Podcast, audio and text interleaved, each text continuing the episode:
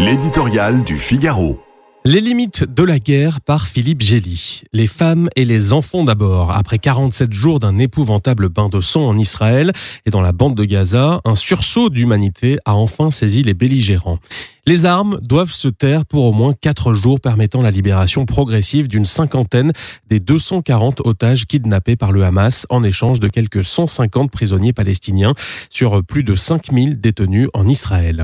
Hommage doit être rendu au Qatar pour sa médiation qui a permis d'élaborer la mécanique de précision de cette trêve et de l'échange graduel de captifs. Un grain de sable peut enrayer sa mise en œuvre, mais sa réussite renforcerait les chances d'un cessez-le-feu plus durable nécessaire à la recherche d'une solution politique. C'est l'espoir affiché par les pays arabes et par les Européens, français en tête, tenus singulièrement à distance d'une négociation dans laquelle les Américains ont joué les premiers rôles. Sans bouder la satisfaction de voir des innocents sortir des griffes de leur géolier, la trêve n'enclenche pas automatiquement une logique de paix. Benjamin Netanyahou maintient son objectif de détruire le Hamas et le mouvement islamiste garde le doigt sur la détente.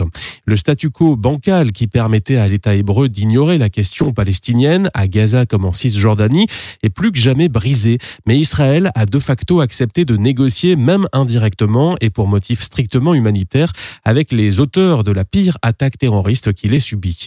Une façon d'admettre pour la première fois depuis le massacre du 7 octobre que ni le Hamas ni les Palestiniens ne vont se volatiliser sous les bombes. Malgré les ravages provoqués à Gaza, les djihadistes et leurs prisonniers sont passés à travers les filets tendus par Tsahal.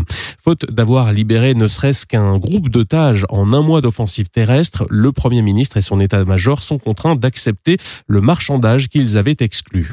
Le Hamas pourrait le faire durer grâce à d'autres libérations au compte-gouttes, entravant la reprise à plein régime de la campagne militaire. Confronté aux limites de sa guerre, Israël va devoir réintégrer la politique à son arsenal.